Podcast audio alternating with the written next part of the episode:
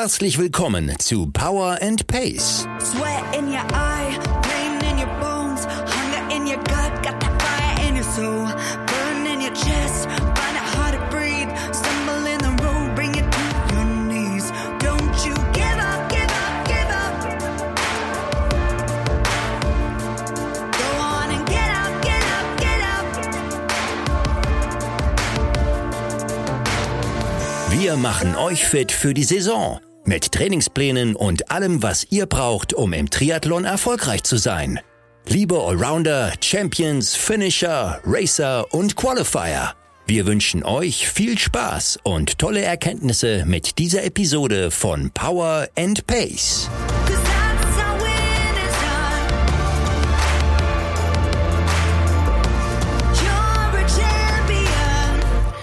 Moin Björn, wir haben uns ja noch gar nicht zusammen an die Community gewendet. Äh, dir erstmal ein schönes neues Jahr, darf man das noch sagen, am 13. Januar? Äh, darf man, finde ich, weil ähm, gerade in diesen Tagen ein frohes Neues und ich sage auch immer Gesundes noch dabei, neues Jahr 2022. Also nicht, dass das nicht eh immer ganz, ganz wichtig ist, aber ich glaube, in diesen Tagen wird es den Leuten nochmal deutlicher, warum das eigentlich immer ganz, ganz wichtig ist. Und deswegen ganz klar auch zurück, frohes Neues und gesundes Jahr 2022 und vor allen Dingen an alle auch da draußen. Ja. Wir sind schon zwei Wochen im neuen Jahr. Wo stehen wir im Training? Und vielleicht magst du auch mal einen kleinen Einblick geben. Das ist, glaube ich, ganz gut angekommen, als wir neulich mal drüber gesprochen haben. Wo stehen die Profis im Training? Ähm, ja, das ist äh, der ein oder andere Power and Pacer wird das ja in den letzten Wochen schon auch gemerkt haben. Es ist so ein bisschen die Zeit des Wandels, hätte ich jetzt mal gesagt. Das klingt sehr hochtrabend. Mm, Aber wir befinden uns gerade jetzt hier so Januar. Ich darf das auch schon mal vorwegnehmen, generell für den Februar in so Monaten, wo man dann irgendwann feststellt, okay, es war gerade für die, die relativ am Anfang losgelegt haben, so Oktober, November, da gab's vielleicht auch schon mal so in den ersten zwei, drei Monaten so bestimmte Momente der Routine, sage ich jetzt einfach mal, wo, und ich hat, fand das ganz schön letztens, da gab's ähm, bei Facebook die Frage, da waren zwei Wochen exakt identisch. Ähm, ich habe es nicht genau nachgeprüft, ob es exakt identisch war, aber ich kann mir das sehr gut vorstellen, dass es fast exakt identisch war. Und da war die Frage, ob da ein Fehler drin ist, ob man da was vergessen hat. Und da habe ich gedacht, ah, das ist eigentlich ein ganz cooles Zeichen, weil jetzt ist klar, da ist auch hin und wieder mal so ein bisschen Routine drin.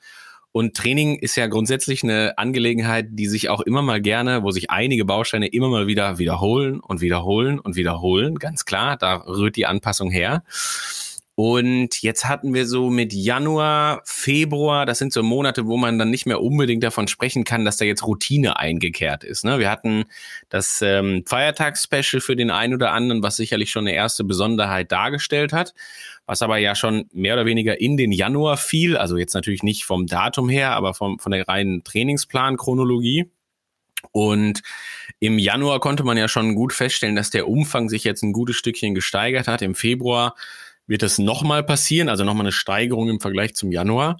Und dann ist das ja so der Punkt, wenn wir es jetzt ins große Ganze der Saison einordnen wollen, ähm, ist das genau eben dieser Übergang, wo man dann sagen kann, so danach wird's jetzt spezifisch, äh, wo wir von vornherein angekündigt haben, wir teilen auf nach Wettkämpfen. Wir haben da diese hervorragende Erfahrung gemacht letztes Jahr im Sommer, dass ähm, das viel, viel einfacher ist für die Power and Pacer da draußen, wenn die quasi äh, in Anlehnung an ihren Wettkampf an ein bestimmtes Wochenende gewisse Auswahlmöglichkeiten haben und das gegebenenfalls nicht selber alles verschieben müssen. Das werden wir dann jetzt natürlich irgendwann anfangen.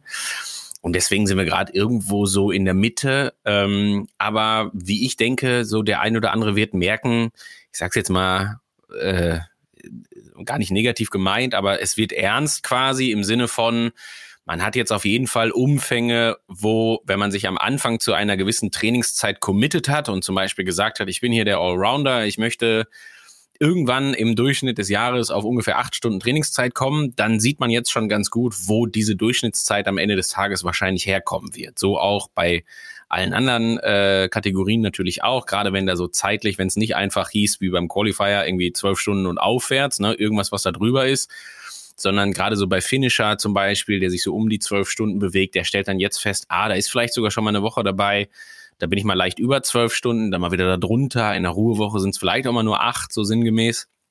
Und genau, da kommen wir auf jeden Fall langsam aber sicher auf dem Level an, ähm, wie wir es dann Richtung ja absoluter Hochtrainingsphase, wenn die dann so Richtung März, April, Mai kommt, irgendwie haben wollen.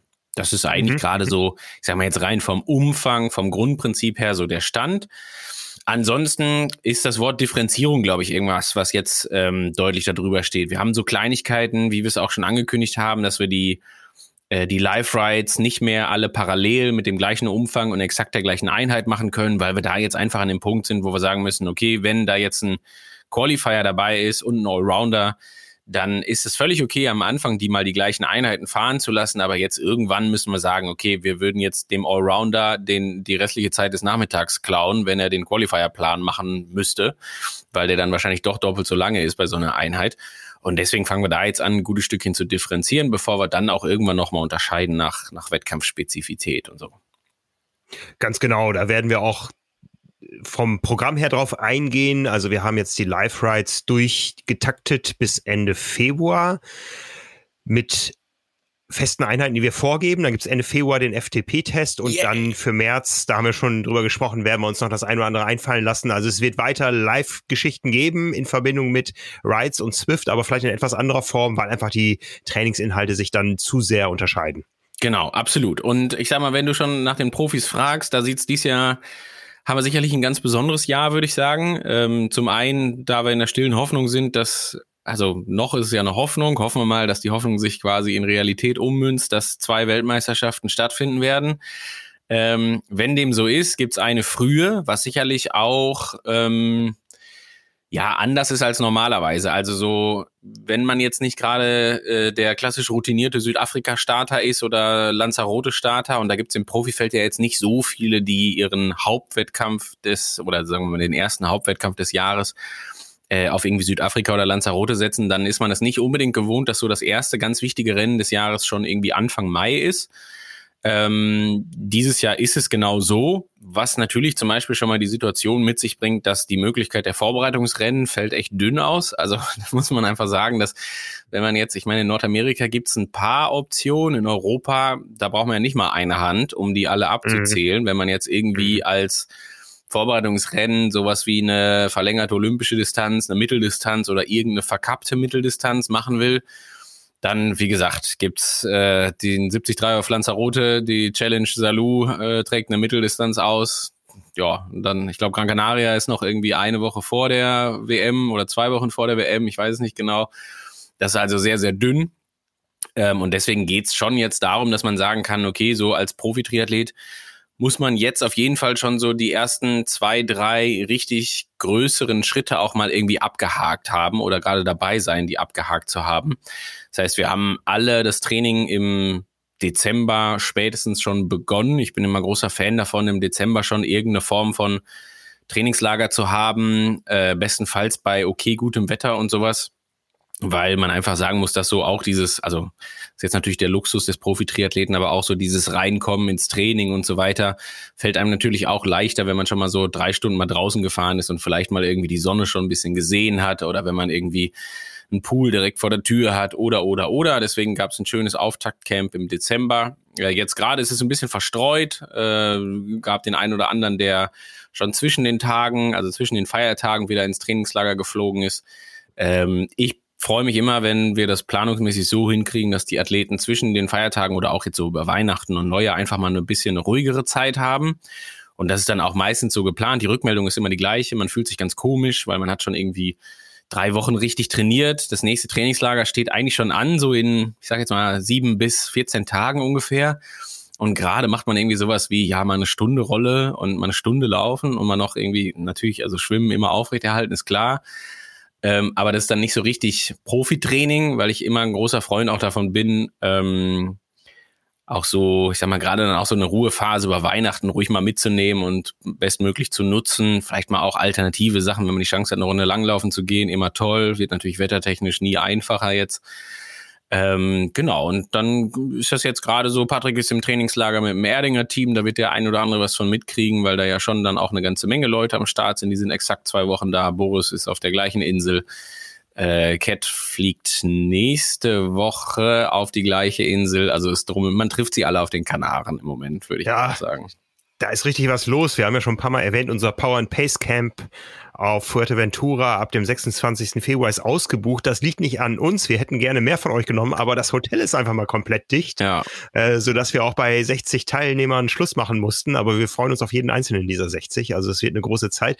Für Mallorca gibt's noch Plätze. Ende April, Anfang Mai also powerandpace.de slash camps, da findet ihr die, die Camps und für Mallorca könnt ihr euch noch anmelden. Und wird ein super Zeitraum, finde ich persönlich, wenn ich das noch so hinterher schieben darf. Es ist ja, ich meine, wir werden noch hier an gleicher Stelle, wird es in den nächsten maximal drei Wochen, ich weiß nicht ganz genau, wann er rauskommt, noch einen Podcast geben zum Thema Trainingslager.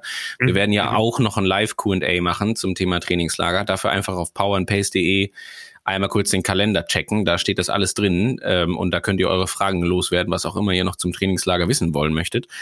Ähm, und ich finde halt diesen, diesen Zeitraum mit Mallorca, das ist irgendwie gut. Ich, äh, man, ich erkläre das, versuche das immer so zu erklären, dass so ein Trainingslager bringt immer einen gewissen Mehrwert irgendwie an, ne, dadurch, dass man mehr Umfang trainieren kann, mehr Zeit hat, sich besser ausruhen kann, ist ein gewisser Mehrwert da. Äh, bestmöglich ist natürlich immer so, wenn man den Mehrwert im Nachgang zum Trainingslager auch mitnehmen kann. Also wenn man danach die Chance hat, so wie jetzt, das ist natürlich beim, beim anstehenden Camp auf Fuerte ist das perfekt, weil das so dieser, hoffentlich, so ein Stück weit dieser Wetterübergang ist von Wintertraining ist jetzt vorbei, wir können jetzt vielleicht auch mal am Wochenende draußen fahren, weil wir haben jetzt Mitte März und sowas. Ne? Das ist schon hervorragend, weil auch da fällt's Trainieren dann äh, meistens ein bisschen leichter, wenn man auch mal nach draußen gehen kann. Ähm, und auf Mallorca kann man den Mehrwert mitnehmen, um sich dann auf die letzten äh, finalen Trainingswochen des Vorwettkampftrainings irgendwie vorzubereiten. Ne? Und deswegen finde ich das auch ganz hervorragend. Verstehe auch jeden, der im Moment sagt, boah, ich traue mich noch nicht zu buchen und so weiter. Absolut, also vollstes Verständnis dafür. Ähm, aber ich glaube, das kann ein richtig, richtig cooles Camp werden, wo man nochmal so Last Minute äh, quasi an der Form irgendwie schleift und sich da nochmal so die, ja, wirklich die letzten Details irgendwie holt, um da nochmal einen ordentlichen Umfang irgendwie äh, drauf zu packen. Und deswegen, ich bin mir da ganz sicher, dass das richtig, richtig coole Camps werden. Ja, ich freue mich sehr drauf. Apropos Camps, wir haben jetzt diese beiden Camps erstmals von uns aus angeboten. Es gibt aber genug Teilnehmer aus der Community, die andere Camp-Termine haben. In der Vergangenheit haben wir denen immer Trainingsplan Schnipsel angeboten. Das machen wir auch in diesem Jahr. Das machen wir auf jeden Fall auch in diesem Jahr. Auch da, äh, ohne jetzt, ich sage kein ganz konkretes Datum, aber passend zur Trainingslagerzeit, also jetzt bald, kommen, kommen die Trainingslagerschnipsel äh, und Bausteine. Da werden wir das nochmal gesondert erklären. Das werden wir auch wahrscheinlich in dem Podcast nochmal erklären, wenn wir ihn denn dann äh, innerhalb der nächsten zwei, drei Wochen abhalten, ähm, auch rein nochmal technisch. Also wir werden es so machen, es gibt nicht einen Trainingslagerplan, weil natürlich die Leute unterschiedlich lange unterwegs sind. Mal sind das, äh, weiß ich nicht, sechs Trainingstage, mal sind es neun, andere sind auch wirklich irgendwie, ich weiß nicht, über 14 Tage komplett unterwegs und können vielleicht wirklich auch an zwölf Tagen trainieren. Da werden wir versuchen, bestmöglich darauf einzugehen mit zwei, drei verschiedenen Varianten, die natürlich immer in Anlehnung an die Kategorien auch unterschiedlich aufgebaut sind.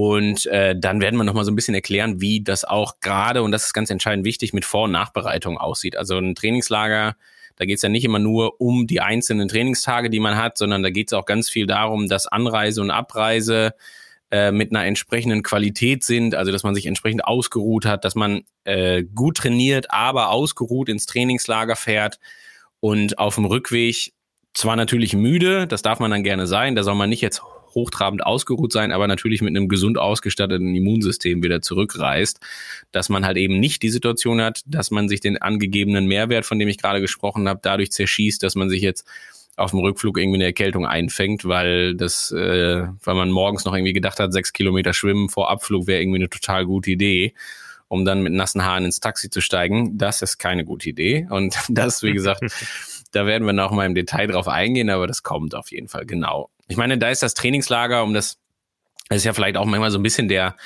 der Unterschied zwischen Profi und Age Grouper. Ne? Der, der Profi, der muss das ja quasi eigentlich dauerhaft machen oder hat sogar mal irgendwann seinen Wohnort danach ausgewählt, ob er da dauerhaft Trainingslager machen kann. Um jetzt mal, wenn ich jetzt an Girona denke, zum Beispiel, wo sich ja eine Menge Triathleten drummeln ähm, oder ich, mein, ich kenne auch genug, die auf den Kanaren wirklich leben auch oder zumindest mal den ganzen Winter verbringen und sowas. Ne?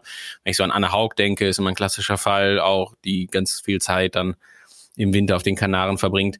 Das ist einfach nur dessen äh, geschuldet, dass man halt einfach seine 30 Stunden Training die Woche drauf haben muss. Das muss halt einfach sein. Das ist halt so, wie wir täglich arbeiten gehen müssen äh, müssen die halt auch täglich arbeiten gehen und das klappt am besten da, wo äh, man auch die Möglichkeit hat, 30 Stunden zu trainieren. Da kann sich jeder vorstellen, dass das halt irgendwie indoor alles immer nicht so ein Highlight ist. Ähm, und der Age Grouper muss dann schon ein bisschen überlegen, aber ich finde da immer, es gibt ganz viele tolle Möglichkeiten, wie man das unterbringt. Wir werden da nochmal ähm, in Ruhe drüber reden in dem nächsten Podcast mit der Anna. Ähm, aber ich finde auch da schon mal so, dass äh, von der groben Einordnung würde ich jetzt auch gerade sagen, also auch jeder, der noch nicht gerade sich überlegt hat, dass er jetzt auf jeden Fall auf die Kanaren fliegt, der muss sich auch keine Sorgen machen. Es wird noch genügend Alternativen geben. Also wir haben in den letzten Jahren immer dafür gesorgt, dass es ähm, gute Planungen gibt für verlängerte Wochenenden. Das Feiertagsspecial hat gezeigt, wie sowas funktionieren kann und sowas. Gleichzeitig gibt es das Trainingslager auf Mallorca. Ähm, man kann diesen Trainingslagerschnipsel auch natürlich genauso gut auch zu Hause irgendwann einsetzen. Wenn man jetzt sagt, ich nehme mir, weiß ich nicht, Mitte Mai nochmal irgendwie zwei Wochen Urlaub oder zehn Tage Urlaub und würde das da gerne machen und mache das aber von zu Hause aus, dann halte ich das auch für eine super Idee. Also finde ich auch immer klasse.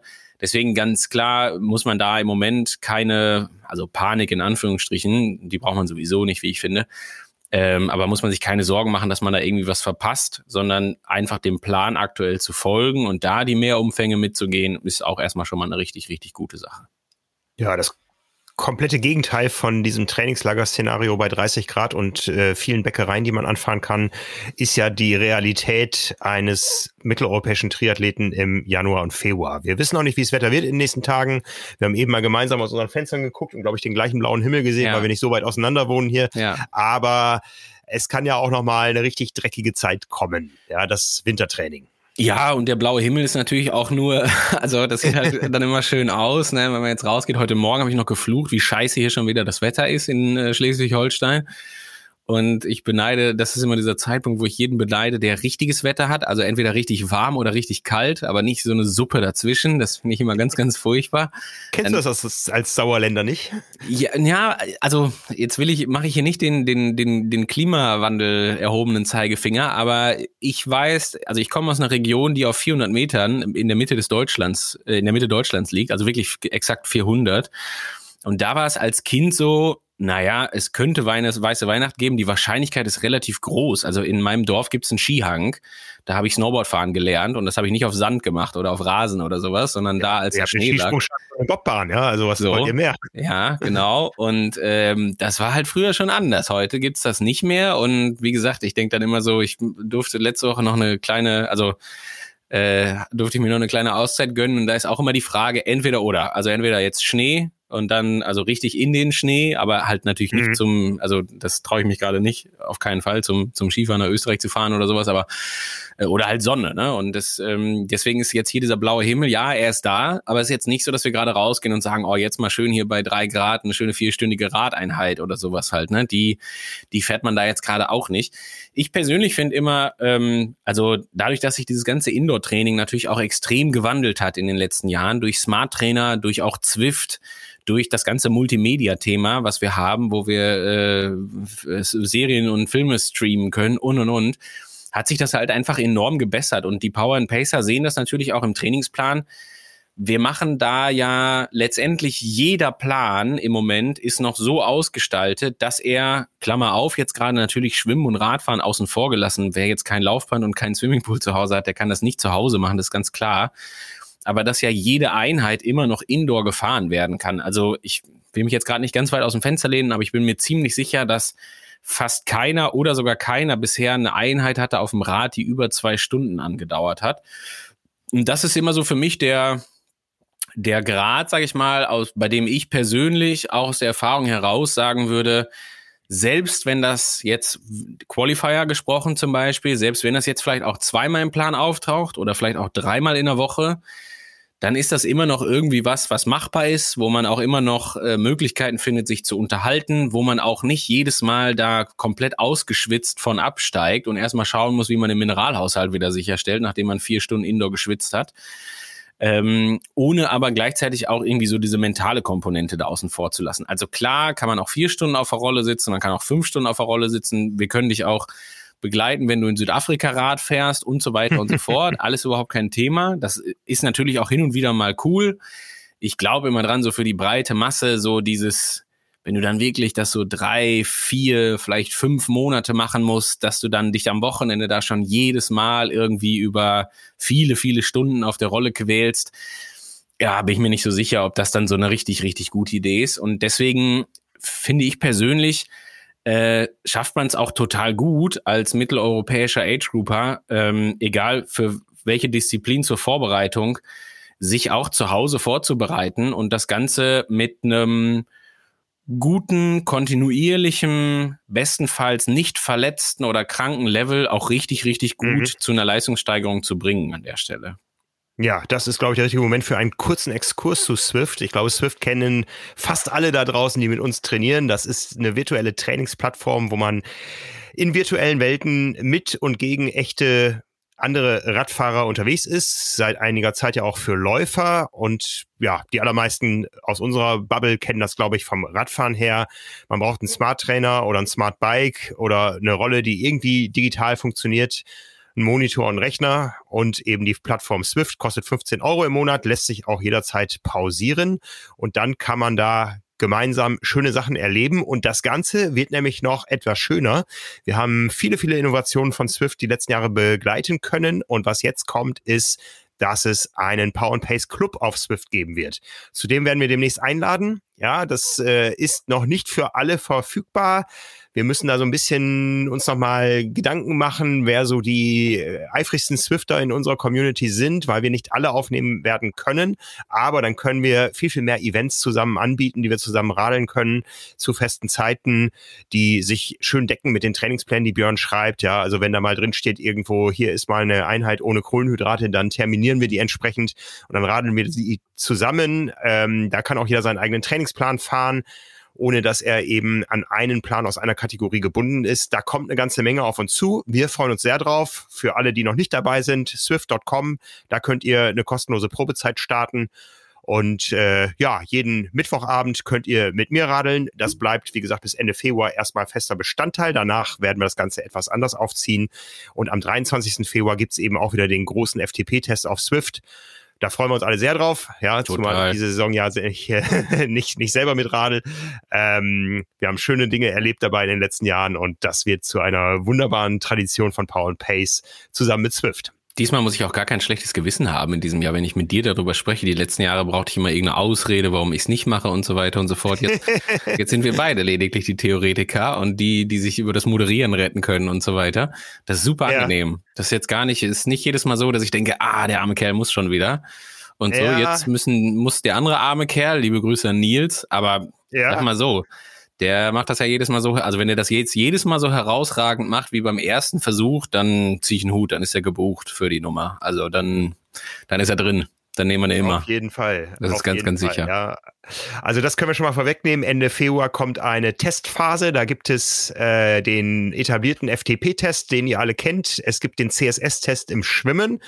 Und das ist eine kleine Neuerung. Es gibt auch den Lauftest. Der wird aber in den ambitionierteren Kategorien nicht über fünf Kilometer laufen, sondern über zehn. Genau. Dazu aber ja. zu gegebener Zeit mehr, aber du kannst gerne nochmal. Absolut, nee, genau. Also das ist vielleicht auch nochmal ähm, Thema Differenzierung, äh, wenn wir das noch mit reinnehmen. Ich habe es eben angesprochen.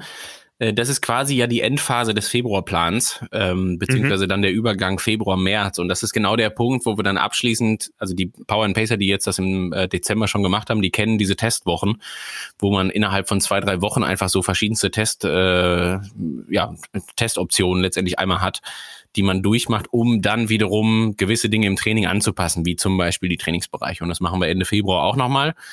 Und äh, auch das machen wir, um nochmal wirklich eine Form der Differenzierung zu haben und also an diese letzten drei Monate Training nochmal anzupassen, die Trainingsbereiche ein Stück weit zu justieren.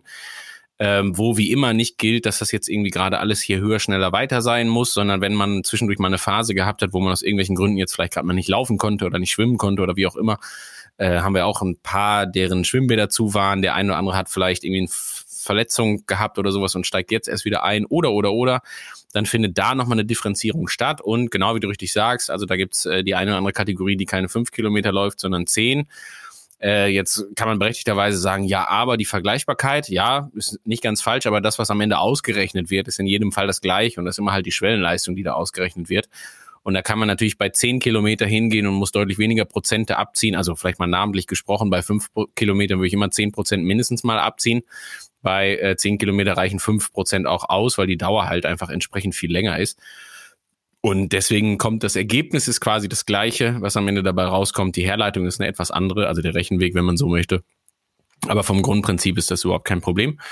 Und ist ja eine super Geschichte und das ist ja vielleicht auch so ein Teil des Wintertrainings, ähm, den ich persönlich immer gut finde, auch motivational, wenn man das verbinden will mit irgendeinem Volkslauf oder sowas, ich bin mir sogar relativ sicher, dass ich die Einheit des Lauftests auf den Samstag gelegt habe, wenn ich nicht ganz falsch bin. Ja, das stimmt, ja. Ja, und das ist auch absichtlich, ehrlich gesagt, so gemacht in der leisen Hoffnung, dass das irgendwer jetzt nicht an einem Mittwochabend im Dunkeln machen muss oder sowas, sondern vielleicht hat man auch die Chance, das mit einem Volkslauf an einem Wochenende oder sowas zu verpacken. Ich finde das motiva motivational natürlich klasse. Und das wäre auch so eine kleine Anregung ähm, jetzt gerade. Ich meine, wir haben jetzt noch Mitte Januar diese Volksläufe, die manche, also je nachdem, wie so eine Winterlaufserie irgendwie aussieht oder sowas, da gibt's ja unterschiedlichste Sachen. Vielleicht findet man da die Chance irgendwo trotz Corona jetzt gerade bei irgendeinem so Lauf, wo man sagen kann, hier, wir laufen einfach durch den Park, wir haben keine Menschenansammlung, weil das so wie RTF-Prinzip. Man kommt dahin, drückt einmal auf Uhr, läuft los und, und, und ab geht die Post. Ähm, das ist ja motivational auch manchmal deutlich leichter, als das irgendwie jetzt so zu machen. Und das finde ich persönlich so eine gute Sache, um äh, da vielleicht auch das eine oder andere Wochenende mal mit zu füllen, mit so einer Alternative. Ja, ja, wir gehen mal davon aus, alle Veranstaltungen, die stattfinden werden, die werden auch äh, sich Gedanken gemacht haben, entsprechendes Hygienekonzept haben. Also Leute da draußen, Feuer frei. Am 19.02. steht das Ganze auf dem Plan. Ich denke mal, so flexibel kann man da sein, wenn der 19. jetzt nicht hinhaut, dass man auch den 20. in ja. Kontakt nimmt. Wenn an dem Wochenende irgendwo Veranstaltungen sind, die stattfinden und äh, die vielleicht irgendwo in Gebieten, wo sich Power und Pacer ballen, schreibt es ins Forum, schreibt es in die Show Notes rein äh, oder in die Kommentare. Ne? Also vielleicht ergibt sich ja das ein oder andere da draus. Vielleicht trefft ihr euch auch zu dritt selber irgendwie. Wir wollen da nichts pushen, weil wir die Situation noch nicht abschätzen können. Das ja. bleibt euch überlassen. Aber ähm, wir müssen ja nicht nur den FTP-Test zusammen machen. Zukünftig haben wir da eh Dinge vor, dass wir das wieder mehr äh, aufleben lassen, dass wir die, die Local Squads zum ersten Mal so richtig auch anschieben von uns. Aber immer wenn wir da gesagt haben, jetzt kann das passieren, kam uns wieder irgendeine Auflage dazwischen. Ja, genau. Oder wie ne? diese Idioten alle heißen. Genau, genau. Ja. Also wie gesagt, das ist dann der Abschluss des Wintertrainings, 19.02. der Lauftest, bevor es dann für einige ja auch ins Trainingslager geht. Aber nochmal zurück zum Wintertraining. Ähm, wir hatten das äh, vorhin angesprochen, angerissen, bis wir dann auf Swift kamen. Was äh, ist insgesamt noch zu beachten jetzt in den nächsten Tagen? Ähm, einfach erstmal gesund bleiben. Also ich habe das einleitend gesagt und ich meine das halt auch wirklich so. Also ich, das ist keine Floskel, ähm, sondern ich finde das halt ganz extrem wichtig und das meine ich jetzt nicht nur in Bezug auf irgendwelche Covid-Erkrankungen. Klar ist das im Moment natürlich nochmal ein besonderes, äh, ist da ein besonderes Augenmerk drauf in jedem Fall, aber auch so gesund bleiben halte ich wäre wirklich eine ganz wichtige und schöne Sache. Also gerade wenn jetzt auch Umfänge steigen und sowas, dann ähm, gerne auch immer dran denken. Ich werde da nie müde, so ein bisschen den, den, ja, ich will nicht sagen, den Zeigefinger zu heben, das klingt so belehrend, aber äh, einfach mit auf den Weg zu geben, dass nicht nur die Einheit selber die ist, die zählt, sondern ähm, wirklich auch so diese ganze Vor- und Nachbereitung. Also dass man schaut, wenn man im Moment die Chance hat, noch sich, also die sollte man hoffentlich immer haben, aber sich gut zu ernähren, dass man da nochmal irgendwie guckt, dass das eine Sache ist, die zum Training, zur Regeneration, zum Immunsystem immer hervorragend beiträgt, dass man, wenn man jetzt gerade irgendwie mit den Umfängen noch nicht ganz so konform ist, dass das jetzt irgendwie in den Alltag schon passt, lieber hier und da mal eine Viertelstunde in einer Einheit auch streichen und lieber die Vor- und Nachbereitung gut machen. Also nicht einfach vom Schreibtisch aufstehen und direkt losrennen, sondern mal eben fünf Minuten Zeit nehmen, sich ein bisschen zu mobilisieren, vielleicht mal einmal irgendwie durchzudehnen, deblockieren, je nachdem, was man so für Schwachstellen hat, je nachdem, wie auch der Alltag aussieht. Diese Geschichten finde ich immer ganz wichtig, weil äh, am Ende, und das habe ich schon oft gesagt, ist immer die Kontinuität das, was zählt. Und je gesünder wir sind, je weniger verletzt wir sind, desto besser können wir die Kontinuität aufrechterhalten. Und bei allem Ausblick Richtung äh, Hochtrainingswochen im April, Mai oder auch Trainingslager oder sowas. Die Arbeit findet jetzt auch wie immer an der Basis statt. Ne? Und der Power and Pacer, der jetzt hier im Oktober, November angefangen hat, der hat halt eine ganz hervorragende Basisarbeit geleistet, auch wenn er nicht immer gesund war, um Gottes Willen. Ne? Also das heißt nicht, dass man äh, wenn man mal eine Woche eine Grippe gehabt hat oder eine einfache Erkältung, dass das jetzt irgendwie ein Riesenproblem ist. Das ist überhaupt nicht der Fall, aber wenn man diese Kontinuität halt im Training hat, dann ist das immer ganz besonders und deswegen finde ich auch das wieder sehr beachtenswert, gerade jetzt, wie gesagt, auch da bei diesen Wetterübergängen, wo man dann bitte nicht von der Rolle absteigt, ganz schnell unter die Dusche hastet, um dann sich, weiß ich nicht, nach draußen und schlimmstenfalls noch in den öffentlichen Nahverkehr zu bewegen. Ne? Das mhm. wäre jetzt vielleicht nicht dann die optimalste Variante. Deswegen da eine gewisse Achtsamkeit für sich selber haben, das finde ich persönlich sehr wichtig. Und ansonsten dem Plan folgen und vielleicht auch schon mal wirklich, falls man es noch nicht ganz gemacht hat, auch einen Ausblick wagen äh, auf all das, was noch kommen wird, was die Planung der nächsten Wochen angeht. Also wenn man schon vielleicht einen Trainingslager gebucht hat, ja, dann ist schon ein großer Teil der nächsten Wochen fixiert wahrscheinlich. Äh, wenn man das nicht gemacht hat, kann man aber trotzdem schon mal überlegen, wie man so die Feiertage gestaltet, die dann im April, Mai, Juni kommen, wenn äh, wie man vielleicht den einen oder anderen Vorbereitungswettkampf gestaltet und so weiter äh, ob man irgendwo noch mal ein Wochenende hat oder zwei oder drei, wo man ein bisschen mehr trainieren kann, ob man, wenn man sagt, ich will dies Jahr nicht verreisen in der ersten Jahreshälfte, sondern will zu Hause noch mal einen Urlaub machen, dann wäre das auch jetzt ein guter Zeitpunkt. Wenn man die Chance hat auf irgendeinen schönen Volkslauf oder sowas, wie gesagt, kann ich nur empfehlen, finde ich motivational ganz toll und da kann man auch ganz getrost mal einfach eine normale Laufeinheit mit ersetzen, wenn man irgendwo mal die Chance hat, statt irgendwie, weiß ich nicht, zu Hause Stunde 15, anderthalb Stunden alleine zu laufen, einfach mal einen Halbmarathon zu laufen, den man jetzt vielleicht nicht auch, man muss den dann nicht Vollgas laufen, aber ist ja dann doch angenehmer, wenn man irgendwie einen, einen Laufpartner, eine Laufpartnerin hat, mit der man das dann vielleicht auch mal zusammen machen kann. Das sind so die Geschichten und deswegen ähm, finde ich, auch wenn das jetzt gerade nicht die absoluten Hochtrainingswochen sind, finde ich so Achtsamkeit und Konzentration auf sich selber ganz, ganz entscheidend wichtig. Auch mhm. das Material nochmal checken, wenn so die ersten draußen Rides passieren, dass man jetzt nicht nur auf der Rolle ist, dann auch zu schauen, ob das Material passt und alles, was dazugehört. Wir kriegen im Moment sehr viele Nachfragen nach Bike-Fittings zum Beispiel, kann ich so aus dem Nähkästchen erzählen, wo die Leute dann jetzt ins Trainingslager fahren und auffällt, oh, ich sitze ja da noch drauf wie ein Affe auf dem Schleifstein und mir tut ja nach einer halben Stunde immer, ist mir ja dieses Körperteil eingeschlafen und jenes. Das sind natürlich so Geschichten, wo ich jetzt sagen würde, ja, dann jetzt bitte auch ran. Ne? Also nicht erst mhm. im Mai feststellen bei der ersten drei Stunden Ausfahrt oder bei der ersten vier Stunden Ausfahrt, dass äh, da die Füße ständig einschlafen und das alles irgendwie wehtut und sich nicht schön anfühlt. Das sind alles so Geschichten, die sollte man jetzt irgendwie so langsam aber sicher dann auch äh, beendet haben. Ich erkläre es ja immer so ganz mit Fehlervermeidungssportern und ich glaube, ich habe es auch schon mal des Öfteren erzählt, dass ähm, ich mache das für meine Sportler immer so, dass ich mir so Fragezeichen, also ein weißes Blatt Papier, der Sportler ist in der Mitte und ich habe genügend Fragezeichen, die ich jetzt im Laufe der Saison beantworten will. Also zum einen jetzt nicht nur, wie kriege ich Sinn, dass der eine 2,34 läuft auf dem Marathon oder sowas in der Art, sondern auch muss ich mich noch um Wettkampfverpflegung kümmern, wo habe ich noch Potenzial, was ich ausschöpfen kann und so weiter. Und all das versieht man dann mit einem Fragezeichen. Und da denke ich mal, je, je mehr Fragezeichen man am Ende beantwortet hat äh, bis zum Hauptwettkampf, desto besser ist es. Und ich finde solche Geschichten wie Position, wie Material, wie Wettkampfverpflegung und so weiter, alles so Dinge, die man schon mal entsprechend ausprobieren kann und wo man das Fragezeichen schon mal kleiner oder vielleicht sogar ganz wegmachen kann. Ja, ja, sehr schön. Potenzial ist ein gutes Stichwort. Da greife ich nochmal einen äh, Thread, ich glaube, aus äh, der Gruppe auf Facebook auf. Da ging es um das Thema Gewicht, Gewichtsmanagement. Ja, und wir sind ja jetzt noch in den Phasen der Grundlage, wo es so langsam Richtung Differenzierung geht. Da ist wahrscheinlich auch jetzt nochmal ein guter Ansatz, da einzugreifen. Ja, also wenn man das Thema Gewichtsmanagement oder auch dieses, also ich mag das Wort Idealgewicht immer ganz gerne, ähm, weil das Idealgewicht ist das eigene persönliche Idealgewicht, nicht das, was äh, gesellschaftlich irgendwie als Idealgewicht ausgemacht ist oder was einem die sozialen Medien als vermeintliches Idealgewicht vermitteln.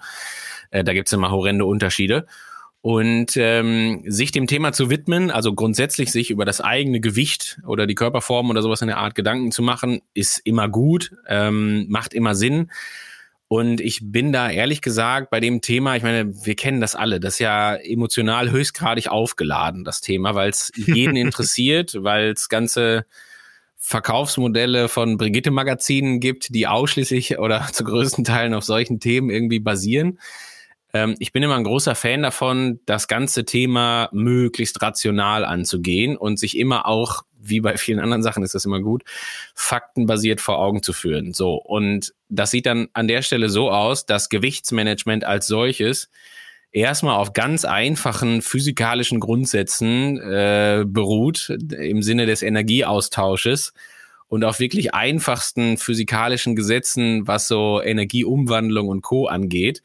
Und die sind zumeist nicht außer Kraft zu setzen. So, es gibt kein Wundermittel dafür, das kann man schon mal vorwegnehmen. Es gibt kein einziges Nahrungsergänzungsmittel, was äh, sinnvoll dabei helfen wird. Also Idealgewicht. Konkrete Frage in der Facebook-Gruppe äh, richtete sich an eine DNA-Analyse. Da haben aber sowohl Anna als ah, auch ja. ich schon geschrieben, vergesst den Bullshit. Ja, also ja, und ich finde es dann aber auch ganz wichtig, tut mir leid jetzt, ich, also ich habe die Frage ehrlich gesagt nicht gesehen ähm, und ich weiß auch jetzt nicht ganz genau, ob sich das auf ein genaues Produkt bezog, aber es ist auch immer gut, es genau als solches zu benennen, wie du es gerade gemacht hast, weil es ist nämlich einfach Schranz. Ich glaube, also, Charlatanerie habe ich es äh, genannt. Man, ja, und ich, also auch das, wie gesagt, finde ich immer wichtig, ne? Ähm, dass, dass man da auch gar nicht irgendwie den Eindruck erweckt, dass es hier irgendeine Wunderpille gibt oder irgendwie eine DNA-Analyse, die es noch ein bisschen anders macht und so weiter und so fort. Natürlich, um das auch ganz klar zu sagen, gibt es unterschiedliche Stoffwechselarten und so weiter und so fort und Prädispositionen, die wir alle mit uns bringen, die manches mehr, manches weniger haben. Genau wie wir eine unterschiedliche Muskelfaserzusammensetzung haben, weswegen wir die 100 Meter manchmal schneller oder langsamer laufen, äh, ist das mit dem Gewicht genauso und auch mit der Prädisposition des Stoffwechsels und mit der Frage danach, welche Substrate da so verbraucht werden. Alles richtig. Ähm, und ich sag mal, sobald wir in den Bereich kommen, wenn es jetzt medizinisch wird, also wenn irgendeine Disbalance vorliegt oder eine Dysfunktion, wenn wir gerade auch so an Schilddrüse denken und so weiter und so fort, gerade in Bezug auf den Hormonhaushalt, ist es auch wieder ein etwas anderes Thema, ist auch ganz klar. Aber im, beim allergrößten Teil muss man halt wirklich sagen, dass so äh, ja die Grundsätze des, der, der, der Energetik irgendwie gelten. Und dann ist es halt ein ganz, ganz guter Punkt, wenn man sich jetzt im Januar ganz entspannt auf einer überhaupt nicht hektischen oder panischen Art und Weise damit auseinandersetzt, wo denn dieses Gewicht gerne sein mag. Und dann, deswegen sage ich das, muss man das ganz rational angehen und kann sich dann überlegen, okay, erstmal in der Historie, wenn ich schon mal das ein oder andere Mal mein Gewicht gegebenenfalls gemessen habe, was sicherlich immer irgendwie ein Vorteil ist, dann kann ich mich vielleicht an Momente erinnern, wo ich mal Gewicht X hatte und verbinde das mit irgendeinem Gefühl. Also Beispiel, wenn ich letztes Jahr äh, Ende Mai, kurz vor meiner Mitteldistanz im Kraichgau. Okay, war nicht Ende Mai letztes Jahr, aber ich adaptiere mal an die, ich habe jetzt Corona vergessen gerade. Ähm, ein Gewicht hatte von 76 Kilogramm und erinnere mich dran, dass der Wettkampf gut war, dass ich da gut drauf war, dass das Training super geklappt hat, dass ich gesund war und so weiter, all diese Sachen, die dazugehören. Dann kann ich diese 76 Kilo abspeichern und kann mir überlegen, wie das Delta zu heute ist. So, wenn ich heute 82 Kilo wiege, dann weiß ich, okay, naja, 6 Kilo, wenn ich jetzt in der Zwischenzeit nicht gerade immens viel Oberkörperkrafttraining gemacht habe oder sowas, dann könnte es sein, dass da ein gewisses Potenzial von sechs Kilo liegt. Und dann muss man einfach ganz simpel anfangen zu rechnen. Und dann muss man sich vor allen Dingen auch überlegen, ähm, dass natürlich ein Gewichtsverlust, und jetzt kommt wieder das Thema der Kontinuität, um ein Vielfaches einfacher funktioniert, wenn ich den mit einer gewissen Weitsicht angehe. Also wenn ich versuche, sechs Kilogramm Gewicht in zwei Monaten zu verlieren, einfach nur, ich mache es jetzt aus dem Kopf gerade, für die Rechnung, sechs Kilogramm wären das reines Körperfett, ist die Rechnung sechs mal 7000. Das Ergebnis ist also 42.000 Kalorien, die ich in zwei Monaten mehr, mindestens mehr verbrennen muss, als ich jetzt gerade äh, wieder zuführe. 42.000 durch 60 Tage kann man sich überlegen, das sind jeden Tag, ich habe Kopfrechnen jetzt, 800 Kalorien ungefähr. Und wenn ich die weniger essen soll, als ich jetzt gerade verbrauche, dann habe ich ganz schön viel zu tun. Also dann ist das an einem normalen Tag echt wenig, also wo ich keinen Sport treibe und selbst an einem Tag, an dem ich Sport treibe, muss ich da schon ordentlich die Kalorien ja mir zusammensuchen, also im, im, im Sinne von, ich muss gucken, wo möglichst mhm. wenig drin mhm. sind, um das halt irgendwie hinzukriegen. Wenn ich die Rechnung für sechs Monate aufmache, jetzt gerade Mitte Januar, äh, ja doch Mitte Januar, dann fällt die Rechnung bedeutend viel leichter aus. Ne? Dann muss ich 42.000 Kalorien durch sechs rechnen und dann stelle ich fest, okay, das ist natürlich eine Kalorienmenge, wo ich jetzt gerade sagen kann, naja, das kriege ich ja peu à peu hin. Da reicht jetzt vielleicht gerade, wenn ich hingehe und langsam aber sicher irgendwie auch das ein oder andere, den einen oder anderen Scheiß weglasse, wenn ich das so sagen darf, den mhm. ich mir bisher gönne, alles fein, alles gut, aber jetzt vielleicht einfach weniger gönne. Weniger Alkohol ja. trinke, weniger Schokolade esse, weniger was auch immer. Und jede Wette findet jeder irgendwie ein bisschen was, wo er sagen würde, ah, ich muss gar nicht jeden vierten Tag oder jeden dritten Tag hier Kohlenhydrat-Loading machen in Form von 500 Gramm Nudeln ja. mit Pesto, sondern ich kann das auch irgendwie anders machen. Wenn ich da eine Mahlzeit Ja. von streiche, dann wird es schon bedeutend viel besser. Ganz, ganz genau. Und ich mache da gerade was, auch wenn ich mich äh, jetzt mit dem Podcast äh, von dieser Woche Carbonlactat da wiederhole. Äh, aber es passt gerade, weil du mich dazu inspiriert hast. Ähm, ich habe gerade eine App laufen, wo ich meine Ernährung tracke. Ja. Und das kann ich nur wirklich jedem empfehlen. Das kostet erstmal nichts. Ja, da gibt's äh, verschiedenste Anbieter. Ähm, ich habe da eine genommen, die die meisten positiven Bewertungen hat. Äh, wahrscheinlich hattest du die auch, wie ich dich kenne. Und es ist wirklich so super einfach, da mal eben die Strichcodes auf der Verpackung einzuscannen und die Menge abzuwiegen und so. Und es gibt wirklich ganz, ganz, ganz viele Aha-Effekte, die man so aus dem Bauchgefühl vielleicht nicht gehabt hätte. Ja, natürlich wissen wir, dass Schokolade dick macht, ja, in gewissen Mengen, aber mal wirklich so die Relationen da kennenzulernen, das funktioniert ganz anders, wenn man es wirklich schwarz auf weiß vor Augen hat und dann auch noch die Nährstoffkonstellation dazu sieht. Also das ist wirklich eine Sache, die ich nur jedem empfehlen kann, da einfach mal eine Woche durchzugehen und wirklich das genau zu tracken, was nehme ich eigentlich zu Ja. mir und sich zu überlegen, wo kann ich vielleicht drauf verzichten, wo kann ich optimieren, wo fehlt mir vielleicht auch was. Ja, also das ist eine gute Sache. Ja, und es ist ja, äh, ich habe immer leicht reden, ne? ich sitze hier und äh, erzähle das, muss das aber natürlich auch manchmal selber umsetzen, weil, weil, und so ist es im Moment halt auch. Das ist immer so klassisch Anfang des Jahres, ne, die Sache mit den guten Vorsätzen und so weiter. Und ich, ich persönlich, also ich mache das jetzt, habe ich letztes Jahr auch schon gemacht. Äh, Ja. Und habe das dieses Jahr jetzt wieder Hast du mich angefangen. inspiriert, ja? Ja, also absolut. Und ähm, einfach jetzt gar nicht, weil irgendwie der Drang danach ist, auf ein bestimmtes Gewicht zu kommen oder man das jetzt so auf Däubel komm raus machen zu müssen, sondern es geht eigentlich in so ein bisschen in die gleiche Richtung, wie ich es eben schon gesagt habe, im Sinne von Achtsamkeit und Konzentration und Co. Und wir können jetzt das Thema Bewusstsein noch hinzufügen. Ne? Und ich finde dieses Bewusstsein mhm. über das, was man täglich isst, also jetzt zum einen von der Qualität her, als aber auch von der Menge, das auch vielleicht Mhm. kombiniert ähm, damit, dass man äh, vielleicht mal das eine oder andere kocht, was man, also erstmal per se kochen, ist schon mal eine coole Sache. Das sage ich mir dann manchmal selber auch. Und der Januar ist manchmal so eine Zeit, wo ich so ein bisschen mehr zu Hause bin, auch mal ein bisschen Zeit dafür habe und so weiter, wenn ich nicht gerade im Trainingslager bin. Äh, und das dann auch mache, also einkaufen, kochen, jetzt wird der eine oder andere sagen, ja, mache ich jeden Tag, ist super. Also bin ich neidisch, wenn man das, weil ich mache das sehr gerne. Ähm, und das wirklich auch ganz bewusst zu machen und auch festzustellen, ah, guck mal, es gibt gewisse Dinge, die haben jetzt hier so und so eine Nährstoffverteilung. Ich kann mir aber auch zum Beispiel, das war jetzt wieder mein, was ich gestern hatte, ich kann mir auch einen Salat machen, der 1000 Kalorien hat. Das ist überhaupt kein Problem. Ne? Also wenn ich da, was hatte ich es gestern, kann ich jetzt aus dem Nähkästchen erzählen hier, aber wenn da irgendwie hier so 200 Gramm Tofu geräuchert da drin sind und man macht da schön das Sylter Salatdressing drüber und macht vielleicht noch ein paar Mozzarella-Stippen rein oder Sonnenblumenkerne, ja, aber ganz schnell sind das 1000 Kalorien. Aber und, hallo. Äh, dann ist das halt Salat, ne? Ich mache hier gerade ganz dicke Anführungsstriche. Und lange Rede, kurzer Sinn. Ich finde, das ist jetzt noch so ein ganz guter Moment, wo man solche Dinge auch mal ausprobieren kann, wo man auch mal überlegen kann, okay, äh, verändere ich da jetzt, und jetzt meine ich nicht wegen Neujahr, sondern einfach, weil wir gerade so in so einer Phase sind, wo wir jetzt nicht den vollen Fokus auf 15 Stunden Training die Woche haben oder schon mitten in der, in der Vorwettkampfphase oder Trainingswettkampfphase sind oder sowas.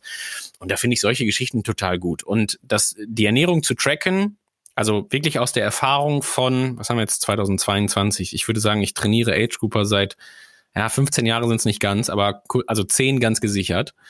Aus der Erfahrung heraus, in 80 bis 90 Prozent der Fälle äh, nähert man sich im positiven Sinne dem Gewichtsthema oder dem Idealgewicht sehr simpel an, indem einfach nur bei dem Gegenüber das Bewusstsein geweckt wird, was er isst. Also im Sinne von, Mhm. meine erste Empfehlung ist immer, schreib mal ein Ernährungstagebuch, sinnvoller Zeitraum, wie ich finde, so ungefähr über zwei Wochen, weil in der einen Woche kannst du dich noch zusammenreißen und kannst noch sagen, okay, da verzichte ich jetzt auf jeden Fall auf Schokolade. Das über zwei Wochen zu machen, fällt meistens schon ein bisschen schwieriger, deswegen wird es ein bisschen repräsentativer. Äh, bedient euch an einer App, wenn ihr denn wollt, mit Barcode-Scanning, wie du das gerade gesagt hast, finde ich persönlich mittlerweile super einfach. Man braucht maximal noch eine kleine Ja. Küchenwaage dabei. Und wenn man das so halbwegs gut macht, man muss da jetzt das nicht aufs letzte Gramm abwiegen, aber halbwegs gut reicht aus, ähm, dann ist das super, super hilfreich und dann ist das Bewusstsein da und dann stelle ich fest, okay, jetzt kommen wir wieder zurück zu den Grundsätzen. Ich muss dann das Gewicht nicht per sofort, muss ich diese angesprochenen sechs Kilo von eben bis Mitte Februar los sein, sondern es Mhm. kommt irgendwann auch noch mehr Training und so weiter und so fort. Und je eher ich dieses Bewusstsein dafür habe, wie viel Intake ich habe, desto besser wird auch am Ende das Gewichtsmanagement und die Regulation des Ganzen. Und ja, das ist dann eine Sache. Ich meine, hey, wo die, dieser Text hier geht gerade an Triathleten, die trainieren zehn Stunden die Woche, ne, im Durchschnitt so roundabout. Das ist natürlich schon mal eine richtig, richtig coole Situation und ähm, das muss man sich halt auch mal überlegen bei diesen Grundsätzen, von was wir hier gerade sprechen. Also wir, wir sind ja alles, also die Adressaten dieser, dieser Nachricht jetzt hier gerade sind ja Leute, die es schaffen können, in einer Stunde auch sechs, sieben, 800 Kalorien zu verbrauchen. Das ist ja sensationell. Also wenn wir das mal mit dem, mit dem allgemeingesellschaftlichen vergleichen, wer hat denn die Möglichkeit zu sagen, okay, wenn ich jetzt will, 600 Kalorien, ich mache das Ganze zehn Stunden die Woche, das sind 6000 Kalorien, da müssen andere garantiert 1000 Kalorien am Tag für weniger essen, um die gleiche Disbalance im positiven Sinne jetzt gerade, im negativen Sinne der Energiebilanz hinzubekommen. Und das ist ja mhm. super. Das ist ja total toll. Mhm. Und dann ganz entspannt dabei bleiben, äh, ein bisschen rechnen. Wie gesagt, die einfachsten Grundsätze. Ein Kilogramm Körperfett hat 7000 Kalorien. Ganz wichtig dabei, Idealgewicht ist immer das individuelle Idealgewicht, vor allen Dingen, und der erste Gradmesser muss immer sein, nicht das, was irgendwer anders erzählt, was das Idealgewicht ist, sondern das absolute Wohlfühlgewicht, wo man sagt, hey, das ist gut, da habe ich Druck am Pedal, da fühle ich mich gut, da fühle ich mich gesund. Äh, da muss ich vielleicht auch nicht auf das aller, allerletzte verzichten jetzt gerade. Also ich muss es nicht sklavisch angehen, weil ich darf auch ruhig ein halbes Kilo mehr wiegen, als ich jetzt gerade äh, denke, dass es das Idealgewicht für mich persönlich wäre. Das ist überhaupt kein Problem. Und ich sag mal, in Gedenken an, wenn wir jetzt hier bei der Langdistanz sind, ist ja, ist mir ja sogar wichtig, dass dieses letzte halbe Kilo als Puffer noch da ist, weil die Belastung dauert zehn Stunden. Ich brauche also auch Energie, von der ich zehren kann. Ähm, so, und dann wird es halt gut. Und da muss man sich immer noch überlegen, es gibt wunderbare, einfachste Methoden, wie man das Ganze kontrollieren kann und das wirklich im ganz positiven Sinne. Also nicht sich drangsaliert fühlen, jeden Tag zweimal auf die Waage stellen zu müssen. Das ist überhaupt nicht das Thema. Aber ich finde eine einfache Körpergewichtswaage und dann wirklich auch das Gewicht, nicht den proklamierten Fettanteil oder so, ist manchmal total hilfreich, um auch da das Bewusstsein anzuregen. Also, wenn nach dem Abendessen der 500 Gramm Nudeln mit Pesto morgens das Gewicht ein Kilo mehr ist als am Morgen davor, dann ist das völlig normal so und dann ist das auch okay was alleine schon daran liegt, dass ein Gramm Kohlenhydrate ungefähr zwei bis zweieinhalb Gramm Wasser oder Milliliter Wasser einlagern. Das heißt, auf die 500 Gramm Nudeln kann ich mal 1,2 Kilogramm Wasser packen und dann weiß ich, wo das Mehrgewicht herkommt. So, und wenn ich dann mhm. acht Stunden keine Kohlenhydrate esse und sechsmal pinkeln gehe, dann ist das Gewicht wieder normal. Ne? Also ich erkläre es jetzt gerade ganz plakativ, aber ähm, ich finde halt dieses Bewusstsein auch für Körpergewicht ist total klasse. Und wie gesagt, am besten versuche ich, man sagt sich immer leicht, ist mir klar, aber diese Emotionalität ein wenig da rausnehmen und die Rationalität ein wenig da reinbringen und dann wird das Thema Gewichtsmanagement zumeist ein ganz, zumindest mal in der Theorie ganz einfaches, in der Praxis, ja, konnte ich eben auch nicht an dem Stückchen weiße Schokolade vorbeilaufen, auch wenn ich mich die letzten drei Tage so gut an meinen Plan gehalten habe, den ich mir vorgenommen habe, an Kaloriendefizit. Aber ja, dann gibt's halt heute Abend kein, keine Sonnenblumenkerne in Salat. Und auch wenn der Technik-Nerd in uns das nicht gerne hört, wir brauchen dafür keine komplette Körperscan-Waage, sondern es reicht eine einfache Waage und wir brauchen auch nicht eine Glukosesonde im Trizeps. Ich bin absolut, ich bin großer Fan äh, der Kaliper-Methode. Also je, wer das googelt, das ist quasi einfach eine Körper, Körperfettzange. das ist das, wo die Leute Angst vor haben, wenn sie zu euch kommen. Ja, also die Belastung okay. bei der Leistungsdiagnose ist völlig egal, ist aber richtig. wenn der Mann mit der Zange kommt, dann. Ähm, ja, aber das ist ein total gutes Tool. Wurde als Fotograf schon mal rausgeschickt bei euch. Wo ich, ja gut, vielleicht will man auch nicht dabei fotografiert werden, weil es ein bisschen komisch aussieht aussieht. Aber ähm, ich bin, also ich mag das Tool total gerne, weil ich das auch in mein Gepäck packen kann. Also jeder, der mich im Trainingslager trifft von meinen Athleten, der weiß, okay, irgendwann zwangsläufig wird er sie rausholen, die Zange, ähm, und sich das einfach nochmal anschauen. Aber exakt aus dem gleichen Grund. Also exakt nur mit einer gewissen Messfrequenz über das Jahr hinweg, also so zwei, dreimal bestenfalls, um zu wissen, ist das alles fein? Sind wir da auf einem guten Weg? Und das gibt auch immer einen sehr, sehr guten Eindruck über den aktuellen Ernährungsstatus. Also wenn da jetzt ein Profi-Triathlet aktuell mit 13,5 Prozent Körperfett steht, dann kann man sich 100 Prozent sicher sein, dass der sich nicht vernünftig ernährt. Also dass da irgendwo beim Intake ein Fehler liegt. Der kann nicht beim Verbrauch liegen, weil der trainiert, selbst wenn er nur 20 Stunden die Woche trainiert, kann man nicht 13 Prozent Körperfett haben.